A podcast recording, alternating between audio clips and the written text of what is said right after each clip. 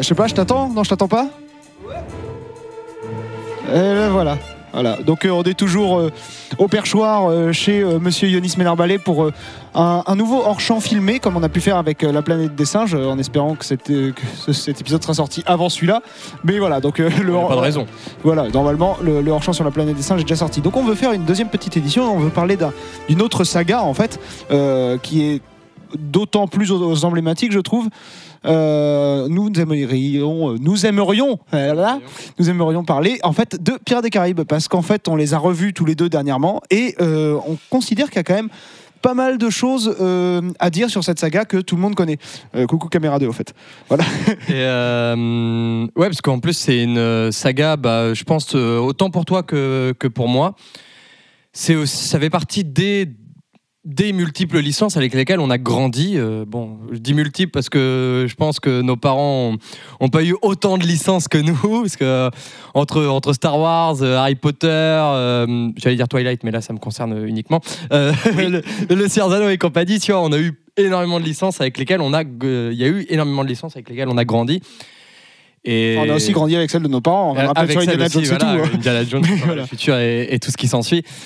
Euh, euh, Celle-là, ça comptait pour nous d'en parler justement bah, parce que ça fait partie des trucs avec lesquels on a grandi et qu'on a euh, reconsidéré d'un meilleur œil, évidemment, euh, toujours, enfin, d'un meilleur, oui, je sais pas si on peut. Oui, c'est. C'est plus a- on va dire qu'on C'est on les a revus avec un, avec un œil plus aguerri Ouais, et euh, c'est on a pu y, voir des choses qu'on n'avait pas vues euh, gamin, que ce soit les bonnes ou les mauvaises. Parce Et que en fait, gamin, on- juste, euh, bah, juste on kiffait en fait. Hein. a C'est juste en mode on était là, on en prenait plein la gueule et puis c'était réglé. Voilà, c'est ça. Et donc euh, on, a, on a un peu envie de, de- de revenir euh, voilà, là-dessus. Alors, avec un, un point en fait numéro 1. Euh, Vas-y, alors du coup, je te donc, laisse présenter. Donc Donc maintenant, une euh, saga de 5 films avec un sixième ou reboot en préparation, Alors, on sait pas trop. c'est ça. Parce qu'on est en euh, 2020, faut savoir. Donc voilà. on n'en a pas encore 15, mais on en a déjà plus de 3. Voilà, c'est un petit peu ça. Euh, donc le premier en 2003, The Curse of the Black Pearl. Ensuite, 2006 et 2007 sont arrivés euh, Dead Man's Chest, euh, At World's et World's End, donc le 2 et le 3. Euh, on pensait que c'était fini, et ben non. En 2011 est sorti On Stranger's Tides, donc euh, surnommé étrangement la fontaine de Jouvence, enfin traduit en français par la fontaine de Jouvence. Oui, enfin, littéralement, en oui, fait. oui, enfin, de- oui, Pas- pas enfin, littéralement, pas, mais pas littéralement. Mais bref, on, on fera une émission sur les titres français parce que moi j'ai envie d'en parler. notamment avec le Gaillard. dernier qui a le titre français le plus nul de toute la saga, qui est La Vengeance de Salazar, mais qui a le meilleur titre original de toute la saga. Là-dessus, on est d'accord. Dead Man, Dead Man Tell No Tales, c'est difficile à dire, mais c'est ultra stylé quand même. Tales, oui. Euh, basé d'ailleurs, euh, c'est une référence à une des paroles du, du perroquet euh, dans, dans le 2 quand il dit Les hommes morts ne racontent pas l'histoire Bref, Voilà. voilà. Toi aussi, tu l'as regardé en VF, Voilà, voilà, moi aussi, on l'a regardé en VF de base. Voilà, Voilà. donc gros big up au perroquet parce qu'il est exceptionnel. Donc voilà, donc on va revenir sur un petit peu sur ces cinq films parce qu'il y a, il y a quand même quelque chose qui se démarque. Alors moi, ce que je voulais aborder en, en premier lieu, c'est que c'est la démarche en fait. La démarche des Pirates des Caraïbes au départ, c'est un scénariste qui avait beaucoup aimé l'attraction des pirates de Disney. Euh, Disneyland, Disneyland. à Disneyland et euh, qui voulait en fait euh, écrire un scénario. Ça a d'abord été refusé, puis finalement ça a été accepté. Et ils sont partis donc à la recherche d'un réalisateur qui a été euh, Gore Verbinski. Donc Gore Verbinski qui a réalisé la trilogie originale, enfin la trilogie originale. Donc les trois premiers, on va pas commencer à, à dire des insultes tout de suite. Euh, donc a réalisé les trois premiers. Rob Marshall a réalisé le 4 et euh, Joachim Ronning et Espen Sunderberg ont réalisé le 5. Donc Rob Marshall, c'est un nom qui me dit quelque chose, mais je pourrais pas vous dire qu'est-ce qu'il a, fait- ce qu'il a fait. Et les deux qui ont réalisé le 5, c'est un petit peu des inconnus au bataillon. quoi. C'est c'est des, c'est des, c'est des faiseurs euh, qui Voilà. sont pas du en tout cas, on va pas revenir sur les, les, les films, les films de chacun, puisque mais ils sont façon, voilà. norvégiens, ça mérite d'être souligné. Euh, oui. Pourquoi, on Si ne sait pas, le- mais si voilà. tu le dis. euh. Je vois en tout cas que tu t'es galéré visiblement à, à taper l'ordre. Voilà. C'est voilà. je vais Ok. copier-coller. Merci. Alors, Wikipédia. euh, le... donc là, le, le- le- le souci, enfin le- la démarche qui est particulière dans celle-ci, c'est que euh, on, Avant de a, parler de soucis. on a à la fois euh, un truc qui est un blockbuster. Et étonnamment, euh, on capitalise pas sur une licence, c'est-à-dire que finalement, il n'y a pas de public préétabli. Il y a, contrairement à ce qu'on fait aujourd'hui, il n'y avait pas de comics, il n'y a pas de, de bouquins, il n'y a pas euh, de, de licence en fait déjà préexistante. Pirates des Caraïbes à ce moment-là n'existe pas. Il y avait que des attractions Disney et il me semble qu'il y avait même pas encore les jouets. Parce que les jouets, il me semble, sont arrivés après le, après le premier film. Mais en tout cas, ce qui est, ce qui est étonnant, c'est qu'on a donc euh, à la fois la meilleure des démarches, c'est-à-dire création d'une d'une licence, on peut pas faire mieux comme prise de risque, et en même temps, et en même temps une démarche publicitaire en fait au départ. C'est-à-dire que finalement, euh, même si peut-être c'était pas les- dans les intentions du scénariste, elle est inspirée d'une attraction. Donc Dans les intentions de la production. Même si c'est pas le scénariste, c'est dans les intentions de la production Donc- de, de, de ramener plus de touristes à Disneyland. après je me suis pas renseigné assez pour savoir justement si euh, ils avaient compté vraiment là-dessus pour ramener du monde, parce que finalement on n'en a pas tant que ça entendu parler en tant que pub. Le film a marché en son sein en fait. Ouais, et c'est, euh, il me semble, quand j'étais gamin, je me rappelle d'un, de mes camarades de classe qui m'avait dit euh, Hey, il y, y a une attraction Pirates des Caraïbes à Disneyland, c'est trop bien, c'est trop bien fait et tout. Et, Et en fait, euh, et c'est, ouais. à ce moment-là que j'ai appris que, bah, à la base, en fait, c'était une, émission, c'était une, une attraction Disney. euh, lui, il le savait pas d'ailleurs, mais euh, je me suis renseigné un petit peu. Bon, euh, gamin, j'avais déjà des, des passe-temps débiles. Je me suis, je me suis renseigné. C'est la même chose que maintenant, mais t'étais gamin, donc t'étais voilà, tout seul. J'étais tout seul. Et du coup, c'est vrai que c'est assez étonnant de, de- de commencer une franchise simplement sur, dans un but publicitaire de, de attraction, enfin, pour un parc d'attractions, quoi. En tout cas, c'est une démarche assez unique. Et ce qui est très drôle, c'est que. euh, alors, je vais parler un, petit peu euh, d'expérience et tout ça, mais quand on côtoie un petit peu du- des- de- un certain snobisme du cinéma qui va dire que tous les blockbusters sont forcément populaires, à chier, grand public, l'opium du peuple et compagnie, euh, c'est assez drôle de pouvoir rétorquer l'exemple Pierre des Caraïbes qui est on ne peut plus blockbuster, on ne peut plus échelle de production, c'est-à-dire qu'ils sont. C'est une commande. Gore Ver- Verbinski n'avait pas particulièrement envie de le faire, en tout cas, il a peut-être été séduit par le scénario, je sais pas, mais ils sont partis à la recherche d'un réalisateur, donc c'est pas une démarche d'auteur. Euh, même le, la- le scénario a été inspiré euh, du- d'un marketing au départ, donc finalement, euh, on a vraiment rien, rien qui vient d'un auteur dans euh, la démarche de Pierre des Caraïbes, et pourtant le film est génial. Le premier film est une super réussite, ré- autant bien critique que public, super succès au box-office. Mm. Enfin bref, de quoi faire, Mm. de quoi démarrer en fait une nouvelle licence. Et Donc, Finalement, on- c'est un peu l'argument. Voilà, c'est juste pour en finir. C'est juste, c'est finalement l'argument assez anti-snob de dire, vous voyez, c'est pas parce que la démarche elle est pourrie que le film va être dégueulasse, et c'est pas parce que le film est dégueulasse que la démarche est pourrie au départ. Mm. Les, les deux, il y a pas de causalité forcément. Et euh, donc sur l'argument entre guillemets anti-snob, euh, c'est- bah, c'est le meilleur parce que le film il est qualitatif euh, tant visuellement, tant en termes de, de réception publique qu'en termes de scénario déjà tout simplement. Parce que ce qu'on reproche souvent au blockbuster, c'est pas le, c'est pas le visuel. C'est en mode ouais mais le scénario machin, euh, pff, on s'en fout, ça et parle les de CGI rien. que les que qu'on peut ne pas aimer ou aimer, mais Voilà. bon, c'est un outil quoi. J'ai- donc voilà, on parle pas gén- généralement pour les blockbusters, on critique pas leur, euh, leur- la, la technique. Tu vois, les gens généralement ils en parlent pas parce que On va critiquer la narration généralement plutôt. ouais. critiquent la narration et là la narration, mais elle est géniale parce que c'est un film qui prend son temps, c'est un film qui dure très longtemps. Mm. Il prend son temps pour présenter les personnages, pour présenter les enjeux. On y va petit à petit et c'est vraiment très agréable d'avoir euh, bah, d'avoir un, un film qui dure aussi longtemps, qui prend son temps quoi. Donc, d'un fina- film qui rush euh, et puis en une heure et demie, deux heures c'est plié et t'as que de la baston quoi. donc finalement, une, une belle prise de risque, une démarche qui au départ était un, un- un- un petit peu un, peu bizarre. On comprenait pas vraiment d'où ça sortait, et puis finalement un super film pour démarrer sur une euh, ce qui va être une assez grande saga mine de rien euh, aux yeux aux yeux du public, puis aux yeux du box-office et même à tous les niveaux, puisqu'en fait le 3 ça reste un des budgets les plus chers du- de l'histoire du cinéma. Il y a Justice, longtemps, League il qui, été. il y a Justice League qui vient de le dépasser là. Mais Avengers Endgame était pas loin derrière, il me semble, mais il y a Mm. Justice League euh, avec la Snyder Cut qui vient de dépasser le budget. Mais on reviendra là-dessus. Par contre, ce qui est étonnant, c'est qu'aujourd'hui on a 5 films. Donc aujourd'hui, il y a cinq films. Euh, avant de partir sur le point suivant, euh, j'aimerais revenir vraiment deux petites minutes sur, euh, sur le film de commande. Parce que la patte Gore Verbinski, si on peut parler de patte pour un, réalisateur de commande, elle est là. Et c'est un truc qui est quand même l'ambiance des trois premiers est quand même différente de celle du 4 et 5 parce qu'il y a eu un changement de réal et ça se ressent en bien ou en mal c'est pas c'est pas la question pour l'instant mais on sent que euh, le réalisateur que ça soit un faiseur ou pas en tout cas il fait bien et il a son style à, lui. Et euh, film de commande veut pas dire en mode juste je me mets derrière la cam puis je fais en sorte que tout roule. C'est qu'il met aussi son âme et ses ambitions dans le projet. Euh, dans pour moi, le meilleur exemple de film de commande réussi avec une patte d'auteur derrière qui se ressent le plus, c'est Guy Ritchie. La moitié de sa filmo, euh, donc Ah un vrai réalisateur britannique, euh, dont la moitié de sa filmo, c'est les films de commande. qui a fait Euh, notamment Sherlock Holmes 1 et 2 avec Robert Downey Jr. Voilà, qui a, fait, qui a fait le dernier Aladdin, mais ça, on va pas en parler. Ça, non, pas du tout. Il a fait aussi King Arthur, il a, il a fait le remake de, de The Man from Uncle. Et puis plus ancien, il a fait Snatch et tout après, ça. voilà, film à lui, il a fait Snatch. Dernièrement, il a fait The Gentleman. Mais on peut en parler de toute façon. Il y a beaucoup de- de- d'artistes qui arrivent à, à insuffler leurs pattes euh, dans un film de commande. Mais après, ça, c'est, faudrait en faire une émission en soi. À chaque fois, on trouve des nouveaux thèmes d'émission. Ah ouais, bah, c'est bien de faire des émissions parce qu'on trouve des nouveaux thèmes d'émissions. en fait, là, c'est un brainstorming euh, que vous regardez. non, mais voilà. Donc oui, en effet, c'est pas une démarche isolée que de réussir à avoir une, un vrai bon film au sein d'un, film de commande, en effet.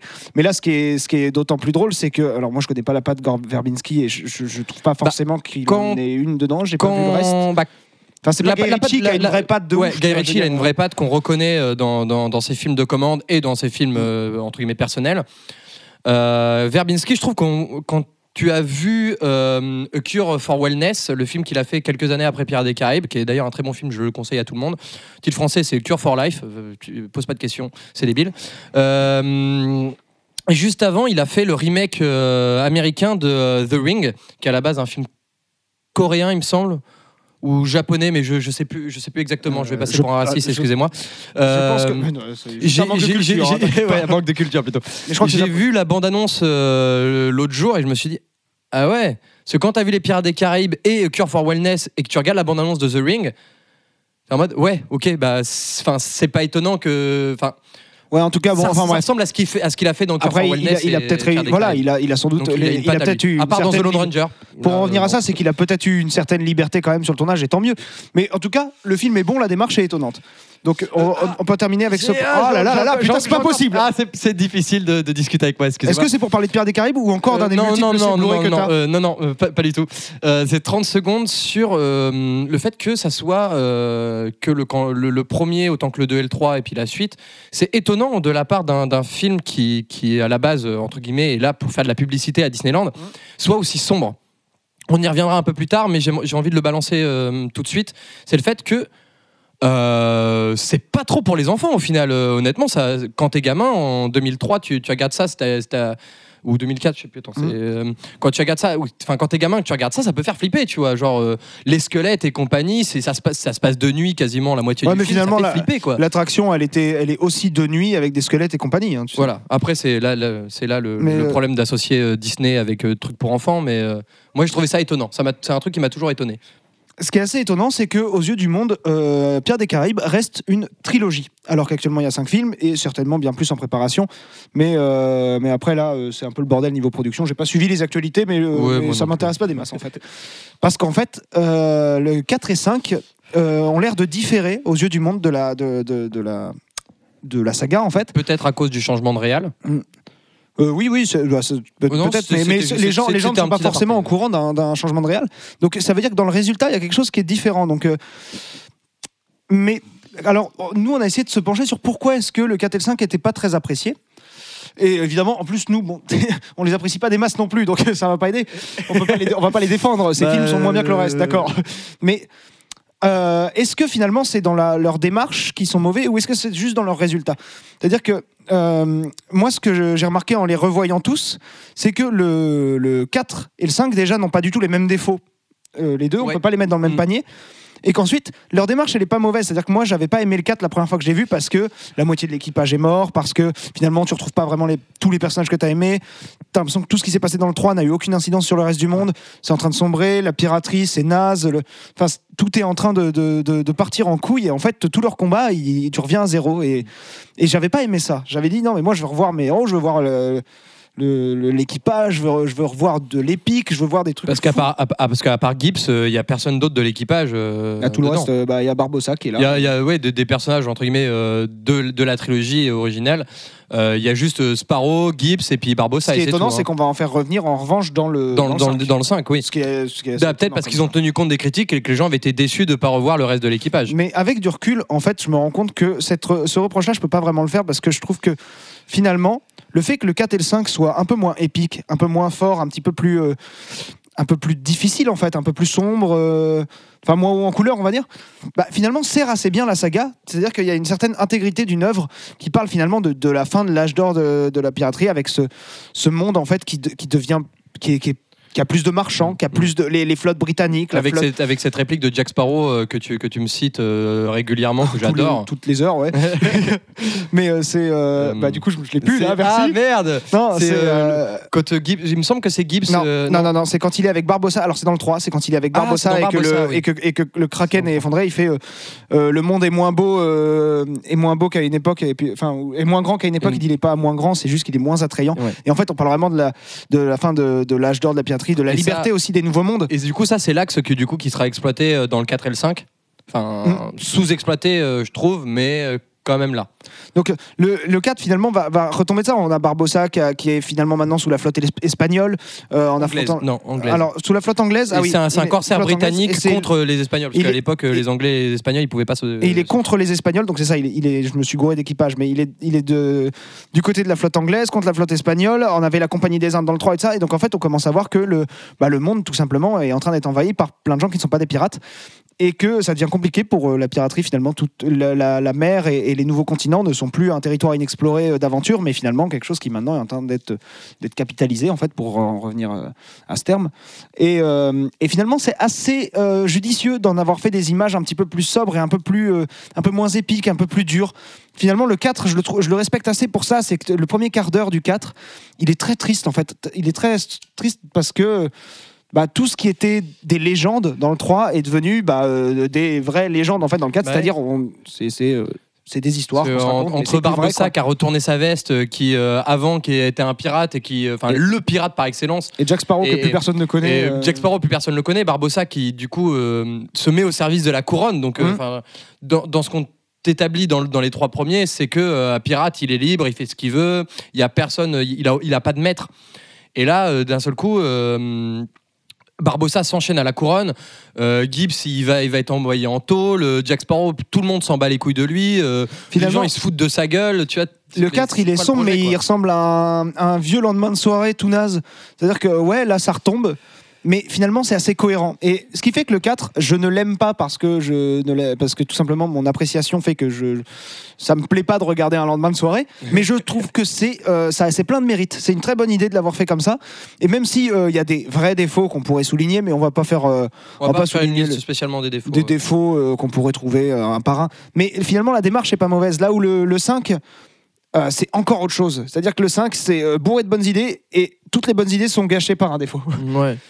Et, euh, et aussi, quand tu parlais de, hum, du fait que Bah, le 4 pas- et le 5 pas- n'avaient pas le même défaut, Mm. c'est le fait que ce que je reproche au 4, n'est- ne- c'est pas la même chose que je reproche au 5. Euh, le 4, visuellement, honnêtement, il me dérange absolument pas. Honnêtement, il est dans la même lignée que les trois premiers, Mais moins épique. en, quoi. en moins épique, moins sombre, mais ça reste, ça reste sur la même lancée. Et ça, ça va avec le fait de, de fin de l'âge d'or de la piraterie, c'est assez cohérent. Mm. Euh, les défauts que je peux lui reprocher, c'est bah, défauts quasiment de narration au final, c'est quasiment que des Ouais, défauts non, mais il y de a des narration défauts et cinématographiques. Et, euh, alors que le 5, il y a de très très très bonnes idées euh, de, de, de scénario, mais qui sont euh, déjà sous-exploitées. Déjà, bon, il a aussi des défauts scénaristiques, énormément de défauts scénaristiques, le 5. Mais ce qui me dérange le plus, au final, c'est visuellement le 5. Euh, là, je vais être méchant, euh, sévère même.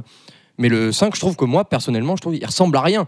Il y a plein de scènes qui n'ont aucune gueule, tu vois. Genre, Alors moi, je suis, je suis pas tout à de fait d'accord l'ambiance, avec tu n'y toi crois euh, pas là-dessus, parce que je, je dois dire, le, moi, ça m'a absolument pas gêné à part dans les 20 dernières minutes du film. Ouais, sûr, mais c'est sûr. Les parce que 20 c'est dernières minutes, je les ai 20 trouvées un peu. Et quand on voit comment le 3 a bien vieilli, euh, on se dit c'est quand même dommage de, de 5, pourrir le 5. Le- Mais- les- les- Mais moi, ce qui me gêne le plus, c'est qu'il y a un sentiment de redite. C'est-à-dire qu'on ressort un méchant, on, on a cette espèce d'effet, l'effet spectre. C'est pour moi, cet effet James Bond, c'est ah ouais, tu vois tous les méchants qu'il y avait eu. Bah, en fait, il y a un méchant encore avant tout cela qui avait déjà affronté. Et moi, là, j'y crois Ah, plus. Dans James Bond, je trouve ça différent parce là, que Spectre, c'est le méchant emblématique de James Bond. Non mais oui, euh, oui, je sais, mais il faut, le- faut le savoir, tu vois ce que je veux dire. Oui. C'est que dans les films, c'est un pétard mouillé. Cinématographiquement, en termes de narration, c'est un pétard mouillé. Ouais. Et c'est, Mais là, il n'y c'est- avait, pas de- il y avait, pas de- il y avait pas de précédent. euh, Mais moi, ce que, je veux, ce que je veux dire par là, c'est que James euh, tu peux faire ce que tu veux avec Salazar dans tous les sens. voilà. c'est pas David Jones en fait. Et, et viens pas me faire croire qu'il est plus puissant, qu'il est plus ancien, Bah, c'est qu'il est plus c'est machin. Salazar qui me dérange au final, c'est le- c'est c'est toute la quête en fait, c'est l'enjeu du film, l'enjeu qui est euh, le trident de Poséidon. Ah moi en arrivé, en Euh, arrivé au moi, trident, ça je, me- je suis pas Oh là là, le trident, qui- mais ok d'un seul coup on te, on- on te sort des trucs, t'as l'impression que ça vient de nulle part. Ouais, mais pour moi c'est la Ça- fin. C'est logique qu'on t'en ait pas parlé avant, mais Non, il y a une cohérence Ça- avec ça la fin de l'âge d'or de la piraterie, c'est-à-dire qu'on va détruire tous les sorts en fait. C'est-à-dire que le monde va appartenir aux humains, on, enlève Oui. tout quoi. Et, et c'est euh, finalement je trouve ça assez cohérent, même si pour moi c'est juste extrêmement mal branlé. Mais euh, mais bon, enfin après on va pas s'éterniser. On avait dit qu'on s'éterniserait pas sur le, le, le 4 et 5, mais euh, le pour s'éterniser sur le 2 et le 3. voilà. Mais voilà, c'est-à-dire qu'en fait au-delà de ça, ce qui fait qu'on considère encore que c'est une trilogie, pour moi c'est pas tant les défauts du 4 et du 5 qu'en fait le fait qu'on peut difficilement passer après le 2 et surtout le 3. Mm. C'est-à-dire que euh, moi c'est là que je voulais en venir, c'est en regardant le truc, je me suis rendu compte que euh, les films n'étaient pas bons ou mauvais, c'est juste qu'il y en avait deux qui étaient extraordinaires en fait. ouais. Il y en a deux qui sont vraiment Et- des chefs-d'œuvre pour moi du cinéma. Et euh, là-dessus, je pense qu'il y a un, un petit exemple sur le, le côté intégrité de la saga. Euh, le côté, euh, on a l'impression que c'est une trilogie, que c'est une trilogie. C'est un peu, un peu le même effet, je trouve, que Indiana Jones 4. Tu vois, genre en mode Pierre des Caraïbes, c'est une trilogie. Indiana Jones, c'est des trilogies, c'est une trilogie. Ouais. T'es en mode, bah ouais, mais il y a un 4 aussi, tu vois. Bah oui, il est différent. Le public est pas satisfait du, dernier des- du dernier ou des deux derniers dans le cas de Pierre des Caraïbes. Et du coup, t'es un peu. euh, Voilà, je trouve je trouve qu'il y, a- il y a un rapport à faire euh, avec Ouais, Indiana bah, Jones. le, euh. le rapport, en l'occurrence, moi je le fais avec justement euh, euh, au niveau de la narration dans, dans le, dans, dans la globalité, c'est-à-dire que c'est des films qui ne peuvent qu'être décevants parce qu'en fait ils vont être la suite à l'aventure. En fait, c'est-à-dire que l'aventure, on l'a déjà eu. Le, le- le paroxysme de l'aventure, on l'a déjà eu. On peut pas faire plus. Et si on faisait plus, ce serait, ce serait de la surenchère euh, euh, qui, qui serait presque hors de propos. Mm. Là maintenant, faut faire, faut montrer la redescente. Et euh, en plus, du coup, comme on l'inscrit du coup dans une saga qui va se prolonger, qui va pa- passer par delà le triptyque, Mm.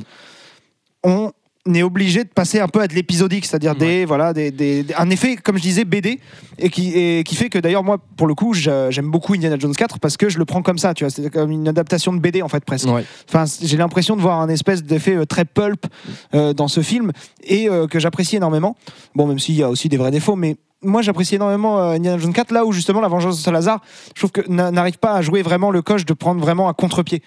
C'est-à-dire qu'ils essayent de te faire croire que Jack Sparrow est toujours euh, euh, que les morts reviennent et hantent la mer et, ça, et, et te disent des grandes phrases et ça marche pas alors que bah, dans Indiana Jones 4 ils admettent que c'est plus tard qu'en fait Ouais. euh, il y en a qui sont que euh, morts Indiana Jones a eu toute une vie. euh, c'est fini, je veux plus faire l'aventure. C'est non, mais c'est marre quoi. C'est la- maintenant la relève. Et en fait, ils jouent avec ce truc-là. Et d'ailleurs, ils prennent à contre-pied parce que le- l'ennemi de, de Indiana Jones, c'est les nazis et là, c'est les Russes. Mm. Donc on parle vraiment d'une autre époque. Et Indiana Jones, pendant toutes ces années, pendant 30 ans, n'a été qu'un euh, militaire en fait. Ouais, ça a Un été un agent, un, un agent secret, oui, c'était un Il espion. était, il était espion. Donc finalement, on a, on- ils jouent avec ça. Là où c'est vrai que le 4 et le 5 ne- ne- ne- n'ont pas pris ce parti. Mais on va en revenir Ouais, quand même au 2 et 3. c'est, euh, euh, Ouais, juste avant d'arriver sur le 2 et le 3, parce que ça, ça, ça, ça- ça pourra faire office de transition, je pense. Euh, Oh, tu viens de péter le quatrième mur. c'est. Et euh, du coup, c'est que euh, on est, ils sont obligés de revenir sur l'épisodique ou alors sur faire deux épisodes vraiment l'un avec l'autre. Mais c'est difficile de faire la transition entre entre Pierre des Caraïbes 3 et Pierre des Caraïbes 4 ou Pierre des Caraïbes 4 et 5. Parce que à la fin du 3, euh, il y a tout le rassemblement des pirates, c'est euh, c'est la guerre mondiale quoi. Et après la guerre mondiale, bah, on repasse à à, euh, à trois voyous qui, se- qui se foutent sur la gueule dans, dans, dans une ruelle paumée, euh, t'as envie de dire, bah évidemment, ça a moins d'impact. quoi. Pendant que les autres sont rentrés Quand chez t'as eux. atteint, euh, comme tu disais, euh, l'apogée euh, d'une histoire, c'est difficile de faire une suite et de revenir sur quelque chose de, de plus, de plus chill en fait quelque part. Et je trouve que finalement, ne pas chercher à le faire, c'est bien. C'est pour ça que j'aime bien le 4. C'est parce qu'ils n'ont pas cherché à faire une, une suite euh, énorme, mais plutôt à montrer le lendemain de cet âge d'or. Bah, Mais- ça, aurait, ça- aurait été quelque chose à donner à son honneur s'il n'y avait pas eu de 5 au final. Finalement, on va, on n'arrête pas de dire que le 2 et le 3 sont extraordinaires, mais voilà, on, en- on vient sur le 2 et le 3. en quoi, en quoi est-ce qu'ils sont si extraordinaires? Alors déjà parce que c'est une fresque, c'est-à-dire qu'ils ont été pensés en, ensemble, et c'est les deux plus longs, je crois, de la saga en plus. Euh, ouais, Au moins le, le 3 c'est sûr, mais le 2, le 2 je crois que c'est pareil. Ça doit être deux plus longs. 2h30 et presque 3h. En gros, on a presque 5 heures, euh, 5 heures et demie d'une aventure, euh, euh, d'une aventure euh, unique, enfin d'une d'un d'un de, du, euh, comment voilà d'une aventure on a compris ce que je voulais dire. Mais euh, on a on a 5 heures et demie donc déjà ça laisse le temps de s'investir. Et euh, on a euh, des une super. Alors, euh, pour parler purement technique, une super mise en place technique. C'est-à-dire Ouais. que rien n'a vieilli. Bah, je parlais de Devin Jones, justement, dans La planète des singes, Ouais. précédent. C'est qu'en fait, encore aujourd'hui, il, claque de Ah ouf. ouais. Les méchants sont euh, géniaux, très bien installés. Les décors, incroyables. Le, le seul truc qui peut un peu, avoir, euh, qui peut donner l'impression que ça a vieilli, c'est euh, des scènes que je trouve entre guillemets un peu kitsch, euh, notamment euh, dans tout ce qui est The David Jones Locker, l'antre de David Jones. C'est des scènes que je trouve en fait kitsch. Avec, avec les pierres qui en fait sont, euh, sont des espèces de. Ouais, mais tu vois, De- moi, de je trouve machin. que c'est En fait, tu étonnamment vois- bien vieilli par oui, rapport oui, au. ça, à ce ça a bien vieilli, mais ça peut, c'est les scènes qui peuvent donner l'impression d'avoir mal vieilli, mais parce que c'est kitsch en fait, parce que l'intention de base c'est que ça, c'est que c'est bizarre en fait, c'est que c'est c'est euh, ultra surnaturel et que du coup t'es en mode attends what the fuck? Mais, euh, Bah, moi, mais, vrai c'est pas visuellement que ça vieillit, c'est l'impression que ça donne. Voilà. Après, il y, a- y aussi pour moi ce qui fait le, le succès au-delà de ça, c'est euh, bah, déjà tu parlais de ces scènes-là. Je pensais au silence parce que c'est ça qui me plaît dans ces scènes-là. Ouais, le silence est très très beau. Et avec avec une, une musique, euh, une, une légère musique, voilà. Mais on sent qu'il quand il dit il y a pas de vent, on sent qu'il y en a pas quoi. Donc on est sur quelque chose d'assez organique. Mais Bah, euh, chaud, là où c'est génial, Tu ressens le fait, la, la- la sécheresse dans cette scène. ce qui fait partie de, et et ce qui, ce qui vient apporter aussi le, le côté extraordinaire à cette saga, c'est la super BO de Hans Zimmer qui avait composé les, thèmes principaux euh, dans le 1, mais qui avait dû faire le dernier des samouraïs, donc il n'avait pas fait l'arrangement Et global. du coup, le 1 est clé- euh, la musique est créditée euh, à Klaus Badelt. Mm, Oui, qui était son, au départ son, euh, son premier assistant euh, à la compo, parce que bon, les compositeurs ils peuvent pas écrire tous les arrangements pour tous les trucs, hein. ils Mm. écrivent les thèmes et puis. euh, On nous aurait menti. il avait composé quelques thèmes et il avait laissé la compo à Klaus Badelt qui a fait vraiment tout le reste. Mais si vous réfléchissez bien, regardez le 1, il n'y a pas tant que ça de thèmes marquants. Il y a le thème He is a Mm. Pirate qui est, qui est extraordinaire, mais il n'y en a pas tant que ça. Alors que euh, dans le 2 et Ah, 3, il y a- vous y a avez. quand même ah, quelques avez- arrangements qui reviennent dans le 2 et le 3. Du coup, ça doit Ouais, mais dans certainement le être les arrangements de les trucs faits par Zimmer. Dans le 2 et 3, tu peux avoir Up is Down qui en soi Ouais. pourrait être une musique de thème alors qu'on l'entend une fois dans le film. ou, ou alors One Day, la musique One Day que je trouve vraiment exceptionnelle. Il y en a, il y en a des, il y en a énormément. Tu t'en as tout le tour du ventre des musiques dans le dans le 2 et 3. Donc, euh, euh, petite parenthèse Zimmer, Zimmer du coup qui a euh, qui a fait officiellement euh, la musique du 2, du 3 et du 4 et le 4 ça euh, il y a un thème qui a été fait par Rodrigo Gabriela et ça je trouve ça euh, ça mérite d'être souligné parce que Étonnant. c'est- parce que c'est grave cool de, de voir Rodrigo Gabriela. j'étais en mode, What the fuck, qu'est-ce que vous foutez dans Pierre des Caraïbes? C'est quoi le projet là? J'avais oublié. Génial. moi, euh, J'avais oublié ça. Écoutez Rodrigo Gabriela, c'est génial. D'accord. Euh, Ok, je le ferai. Et du coup, Et, euh, Euh, sur, euh, sur le, le, le 2 et le 3, ce que je voulais te dire, c'est que bah, sorti en 2006 et 2007, donc ça, en termes de production, c'est la preuve que c'est pas. on a fait le 2, le 2 a marché, du coup, on, finit la saga. C'est la preuve que euh, ça sort en 2006 et l'autre en 2007. C'est que ça a été produit en même temps, ça a été pensé et écrit en même temps. comme pour euh, le Seigneur des Anneaux. Comme pour le Seigneur des Anneaux, les trois ont été tournés en même euh, temps. euh, qui fonctionne. comme pour euh, beaucoup de films du MCU, bon, ça fonctionne un petit peu moins bien avec le MCU, euh, ce genre de, de- de production, mais euh, la- euh, plein de films du MCU ont été tournés en même temps. La preuve, c'est que Gwyneth Paltrow, euh, l'actrice de Pepper Potts, euh, elle, elle, elle ne, longtemps, elle n'a jamais su dans quel film elle avait joué, tu vois. oui, c'est vrai. Dans une interview, elle était en mode Ah bon, j'ai joué dans celui-là? Ah d'accord, cette scène, elle est dans Homecoming. Ok, je savais pas. Bon, Et ça, c'est écoute. partie de ces fameux acteurs qui euh, regardent pas les films dans lesquels ils Et jouent. voilà. Mais euh, du coup, ouais, Comme le Claire fait que Knightley qui a appris qu'elle jouait pas euh, Padmé dernièrement. Attendez, c'est pas moi qui joue Padmé? Ah non, non, vous faites une doublure. ah oui, c'est, je sais pas, moi, elle est dans le fond, elle est figurante dans, le, dans la menace j'ai jamais, fantôme. euh, J'ai jamais regardé le film. Et, euh, Je trouve ça génial. Et euh, du coup, le, système de production euh, qui fait qu'ils ont été pensés, écrits et tournés quasiment en même temps, ça donne euh, du coup c'est, c'est ce côté fresque. Donc le 1 qui démarre la franchise et le 2 et le 3 c'est en mode ok on continue sur la même lancée et là on te fait vraiment une histoire avec le même antagoniste plus ou moins dans Ouais. le 2 et le 3. Euh, Et pour moi, ce qui vient marquer c'est ça vraiment qui, qui complète aussi la vraie qui- qui, différence donne la moi, qualité ouais, à la avec, saga. avec le, le- le premier, le 4 et le 5, c'est qu'en fait, on n'a pas de. Enfin, on a des méchants, mais ils sont tous méchants. En fait, c'est. Le 3, c'est un western. Et euh, pourquoi je dis ça? Alors, on pourrait faire des parallèles euh, très évidents avec euh, les westerns de Sergio Leone, notamment pour quelques heures de plus, avec cette histoire de la. Alors, dans, dans Sergio Leone, ça doit être une montre, mais c'est cette espèce de. De, de, de petit truc à gousser Ouais, David ouais. Jones qui fait la musique de sa C'est bien-aimée. un genre de, de- de boîte à musique euh, avec une gueule de, de montre à gousser. Donc voilà, C'est- c'est ça doit avoir un nom. c'est le, c'est le truc qui ramène à la bien-aimée, ramène à ce qu'il a perdu. Et, ce et- thème, Et, Ce euh, thème et voilà, magnifique. quand je te dis que c'est bourré de thèmes, Bah oui. on en a quand même le thème de David Jones euh, qui le diffère thème du des- Kraken et le thème Ouais, du. le- non, surtout le thème de David Jones qui dévie de, euh, en termes d'in- d'instruments, de, euh, Il de- dévie. Ouais, non, je, je n'approuve tellement pas cette blague. Euh, qui dévie de, de, euh, des instruments habi- habituels en final, tu vois. Genre, t'as pas d'orgue ou de. de le- Euh, je sais pas comment ça un s'appelle. carillon. Euh, ouais, Euh, bref, euh, c'est c'est pas des c'est pas des instruments que tu as déjà entendus dans la BO et du coup c'est- là ça, ça caractérise aussi euh, ce, Bah, surtout que c'est ce une thème mus- caractérise aussi C'est une énormément le musique qui est personnage. en plus intradiégétique parce qu'elle est à la fois dans sa montre, enfin dans sa petite euh, truc à gousser qui fait de la musique, et euh, c'est lui qui la joue lui-même à l'orgue. Donc ça c'est euh, c'est c'est génial, on a de la musique intradiégétique. L'orgue, encore une fois, très utilisé dans le western, notamment dans, pour euh, quelques heures de plus, euh, par Ennio Morricone, c'est un instrument qu'il utilisait pas mal aussi. Et euh, pour en revenir du coup avec, avec le côté western, donc on peut en parler avec la, la musique, ce fameux passage, et pas que la musique d'ailleurs, où en fait on parodie carrément Sergio Leone et Ennio Morricone, où il y a les trois. euh, T'as David Jones, euh, mec de la euh, compagnie des Indes là, et Beckett. Beck- alors Beckett, David Jones et, Will, et Will Orlando Turner. Bloom. Et euh, en face, t'as Jack Sparrow, euh, Barbossa et euh, Keira Knightley, Elizabeth Swan, la reine des pirates. Elizabeth Swan. Et euh, Pause modération. non, continue, j'en reviens. D'accord. Et en fait, tout ce, que- tout ce qui est- donc là, on a vraiment une scène qui est carrément euh, presque euh, euh, parodique en fait. Ce qui d'ailleurs moi m'a donné envie de faire cette chronique, c'est euh, la scène où ils, ils sont donc voilà tous les trois dans le sable, en train de, en train de, bah, de marcher, l'un vers l'autre. Donc là, on a une Ils se font face et après On ils commencent à marcher très en- lentement. Et ils sont dans, le- dans, dans le sable, mais sur une petite île. Donc on a le rapport euh, à la piraterie et tout. Il y a d'un côté les bateaux, de l'autre côté les bateaux. Mais c'est clairement une scène de western. C'est-à-dire que- a les pieds dans un seau d'eau. Ouais, voilà. C'est-à-dire que ce soit que ce soit dans le, le fait que ce soit un duel euh, ou dans les plans qui sont dans la mise en scène ou même dans la musique qui est clairement Hans Zimmer qui parodie Ennio Morricone. Euh, D'ailleurs, il faut vraiment que je trouve cette musique parce que je l'ai pas vraiment trouvée et ça me gonfle parce que c'est génial. Quelle, quelle je bonne sais, idée. Je sais pas. euh, D'ailleurs, certainement, je fais une Et là, on a une association on a une guitare électrique et un harmonica quand même. hein. Parce que ça me fait penser à la musique qui a été reprise par Tarantino et Guy Ritchie dans.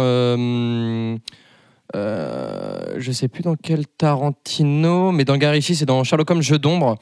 Euh, Game of Shadow, Euh, tu sais quand ils, quand ils sont sur la montagne dans, dans Sherlock Holmes 2 quand euh, Sherlock il est sur pas du tout. Non, mais j'ai pas du tout. Mais elle me fait penser à celle-là, c'est peut-être c'est qui est une musique de Sergio non, pas du tout. base. ok, euh, Two for Sister Sarah et Ah c'est oui, un et c'est un c'est un vieux western avec euh, avec Clint Eastwood, mais euh, Ah, d'accord. Bah, à chaque fois, je elle est le- pas du tout du tout le même esprit. Bah, je, je- je- je les confonds un petit peu, ça me, elle me fait penser à ça à chaque fois. Je, C'est une- enfin, je c'est l'associe à ça. à une, chaque fois. une musique avec de la guimbarde et tout, mais je vois ce que tu veux dire. Non, non, c'est pas, c'est vraiment euh, une parodie de l'Élite une fois dans l'Ouest, hein, très clairement. Euh, parce que tu as cette grosse guitare électrique dans les, dans les graves, plus euh, le plus l'harmonica. Donc euh, pas du tout euh, Pierre des Caraïbes en fait, mais euh, génialement associé pour, pour en faire une, une scène de western. Et ce qui fait encore plus western, par-delà la montre, les leitmotifs, la musique intradiégétique, toute cette séquence avec des plans, presque des plans guns, il manque que les guns aux ceintures, mais on les a les plans guns. Et c'est les personnages. Les personnages, c'est extraordinaire. On a des mecs qui. Will Turner, à un moment donné, c'est vraiment le méchant de l'histoire. Il n'y a pas à dire. hein. Il y a un moment donné où il vraiment. Il... Et c'est là que les couilles c'est surtout de là, euh, au-delà de, de cette scène, euh, que le côté western se ressent. C'est- Mm. Là, là, t'allais, partir là-dessus, du coup, euh, Ouais, ouais, non, mais oui. dessus. C'est-à-dire qu'on a, on a, moi, la, la scène qui m'a le plus fait penser à un western, je pense que c'est le moment où tu as Jack qui donne le compas à Beckett dans sa, sa cabine et qu'après il s'en va en, tout, en pétant tout, le- tout euh, derrière lui. Mais en fait, il va quand même le guider. C'est-à-dire que là, à ce moment-là, même Jack retourne sa veste après que Will ait retourné sa veste, après que Elisabeth ait retourné au début sa veste, après que- et en fait, tu te dis mais tout le monde, tout le monde s'envoie dans tous les sens et on sait jamais où est-ce que Excuse-moi, maman, je suis en pleine émission, je te rappelle. à tout de suite. Gros bisous.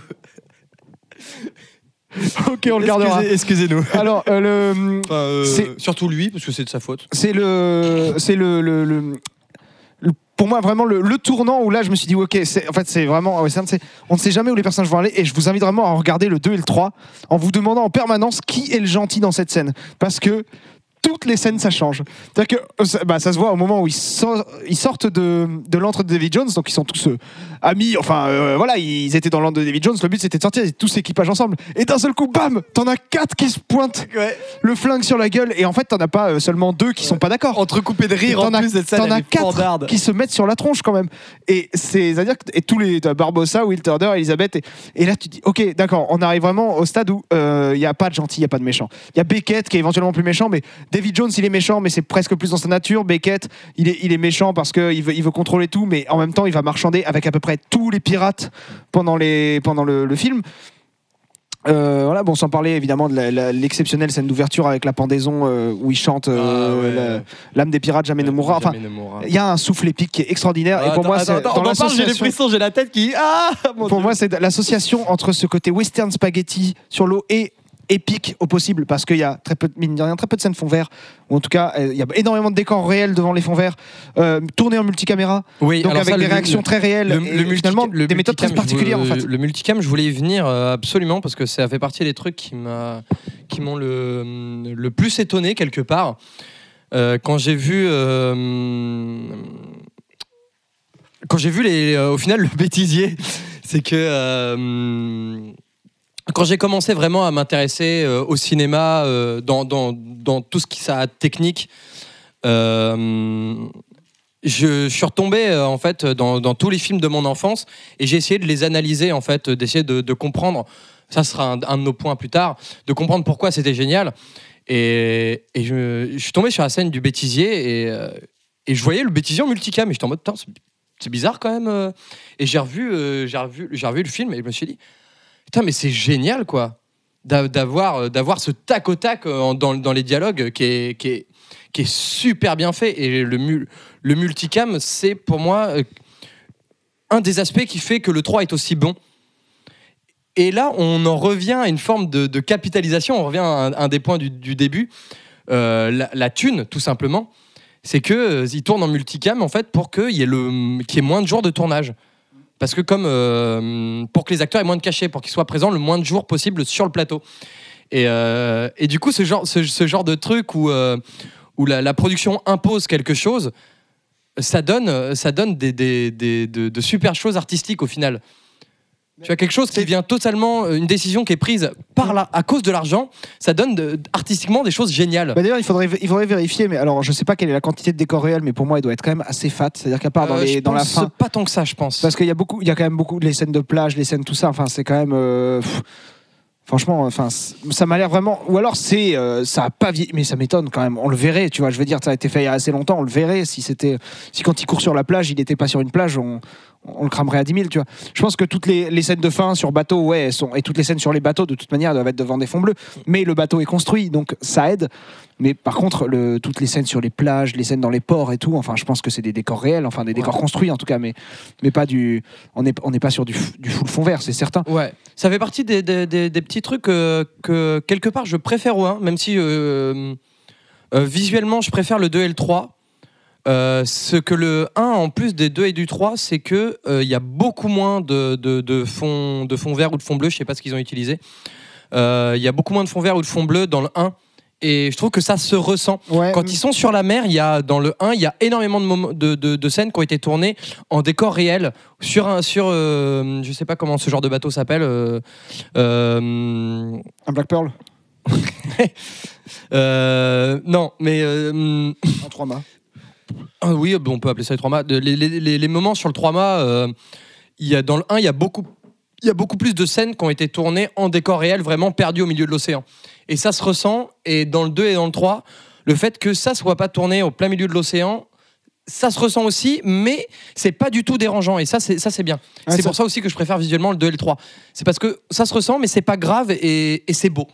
Ouais, et puis c'est, enfin, il y, a un- il y a un souffle épique qui se dégage, mais tout ça parce que tout simplement ils ont fait un petit peu ce qu'avait fait, ce qu'avait fait le Seigneur des Anneaux, c'est-à-dire la- pourquoi la mayonnaise elle prend, pourquoi parce que rien n'est laissé au hasard. Que n'a pas fait le Hobbit Il y a, il y a, il y a une, une musique qui est composée euh, euh, extraordinaire pour, pour l'ensemble, euh, une envie de faire une fresque beaucoup plus grande avec des trahisons, avec des voilà, il y a pas voilà mé- méchant tué parent gentil, alors gentil tué méchant, tu vois.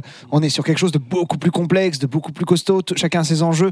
Tu peux presque avoir des équipes. Mm. Tu vois, il y, a- il y a des mecs qui se seront plus Will Turner, d'autres mecs euh, plus euh, Jack Sparrow. Moi, je suis Tim Barbossa. Donc voilà, Mais- la preuve que Pirates des Caraïbes, ça a quand même plus de gueule que du Shakespeare. Oh non, excusez-moi. Pourquoi Bah, Shakespeare, c'est très manichéen. Gentil, tu es méchant parce que méchant a tué père du gentil. D'accord. Et euh, oui, oui, oui, alors après c'est pas la même époque. hein.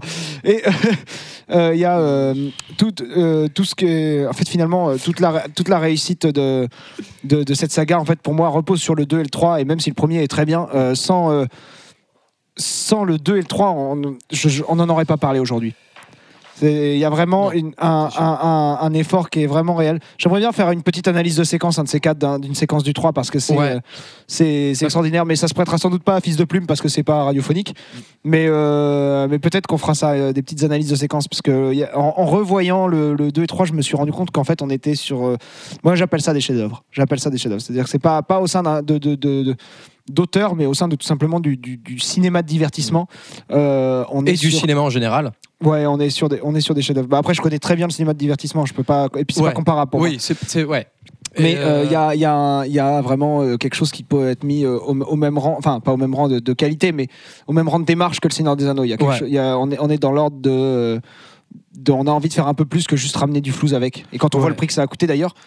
Et j'aimerais vérifier ça, faudrait que je regarde, mais euh, quel est le. Dans le, dans le prix total, quelle est la part des acteurs, du coup des acteurs? Ouais. Parce que je suis persuadé que c'est un des rares films de blockbuster des, des, des 20 dernières années dont le prix ne part principalement dans du décor et dans de la Ouais. construction mécanique, tu vois.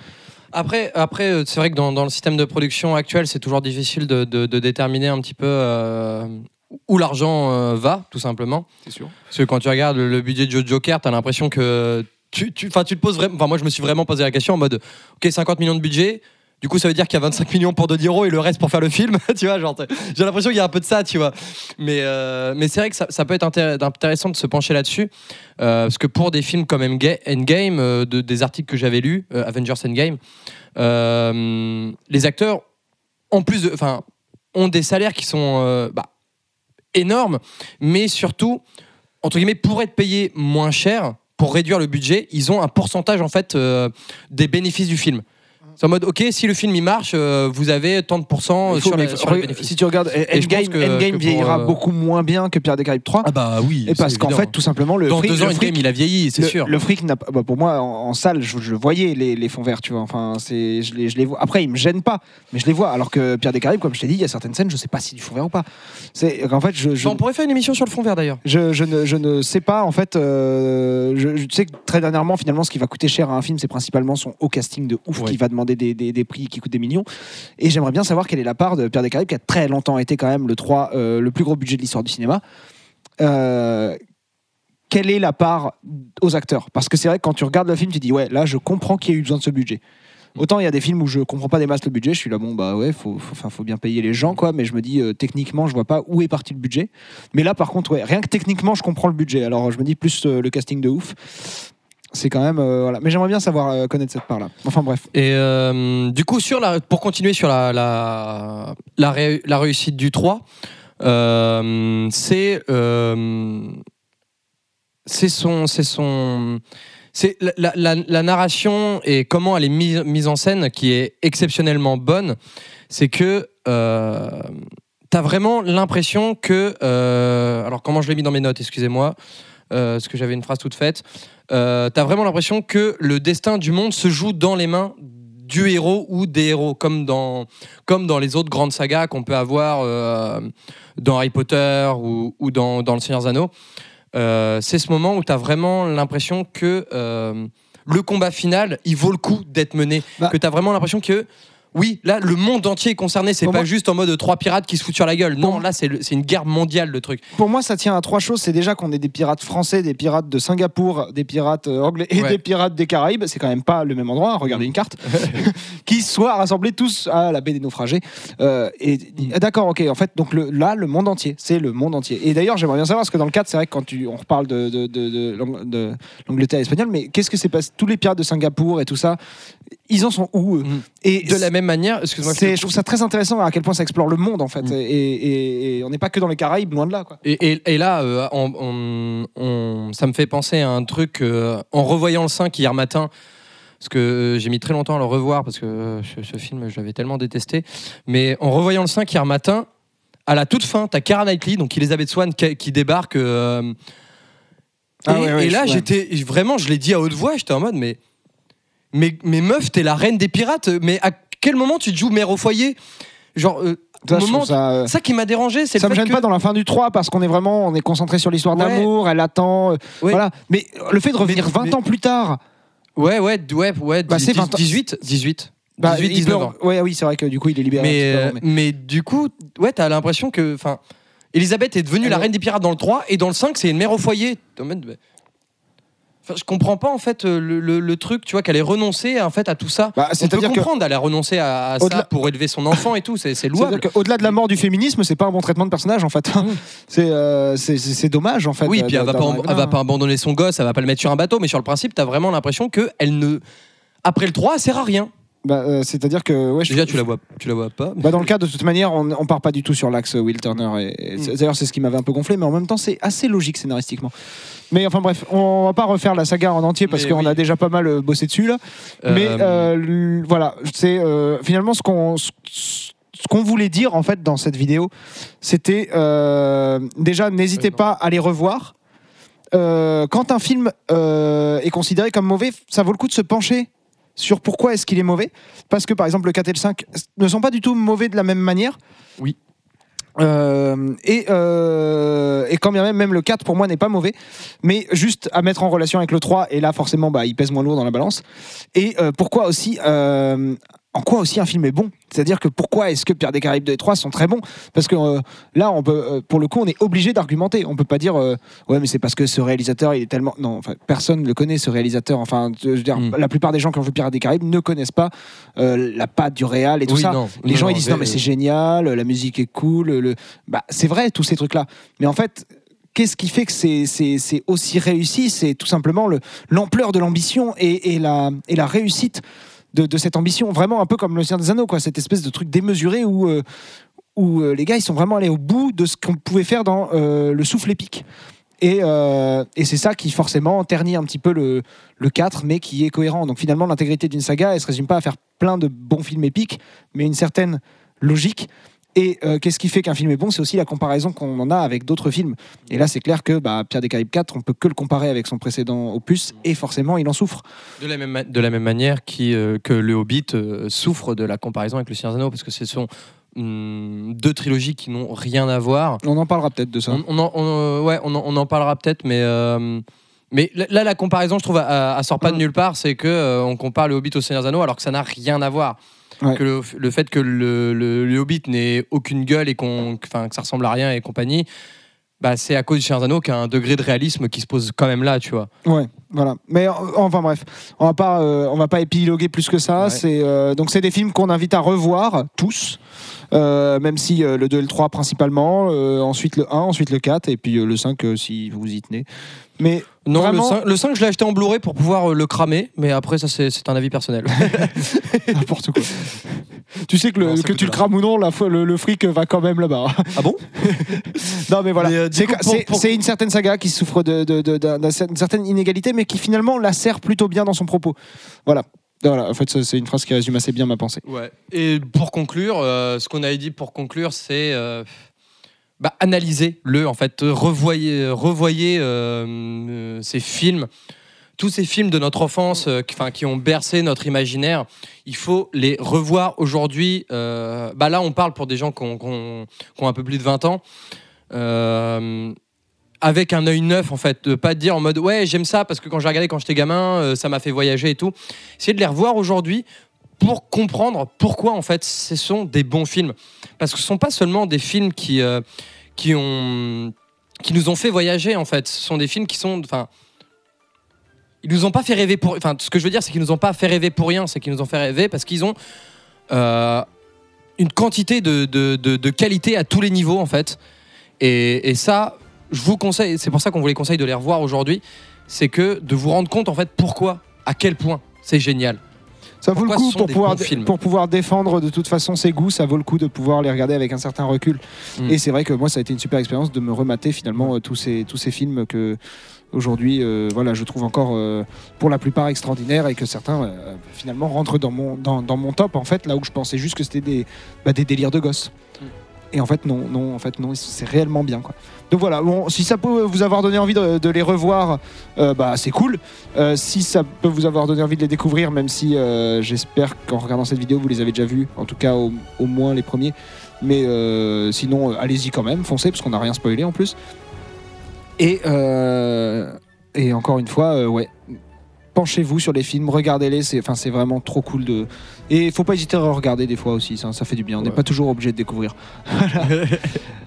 Bon bah euh, écoutez merci de nous avoir suivis euh, jusqu'ici j'espère que tout est encore bien en marche et que les caméras sont encore allumées sinon ça va vraiment me gonfler et puis euh, et puis euh, bah, bonne bonne bonne continuation j'espère que pour vous le confinement se passe bien même si cette vidéo sortira peut-être post confinement je sais pas On sera Espérons qu'elle sorte post-confinement. je pense surtout qu'elle sortira euh, au reconfinement. hein. On n'a pas fini Ah, avec cette merde. histoire. Bon, enfin bref, voilà. Nous, euh, voilà. On, est, roté. on est actuellement le 19 novembre et tout va bien pour nous. À peu près. Voilà. bah écoutez, euh, bon, J'ai le droit de pas être d'accord ou pas? Bon, cou- bon cou- bon courage pour la suite et, euh, et, et- Bouffer de la culture bouffer de la- profitez-en pour bouffer de la culture. Et bisous tout le monde. Ciao.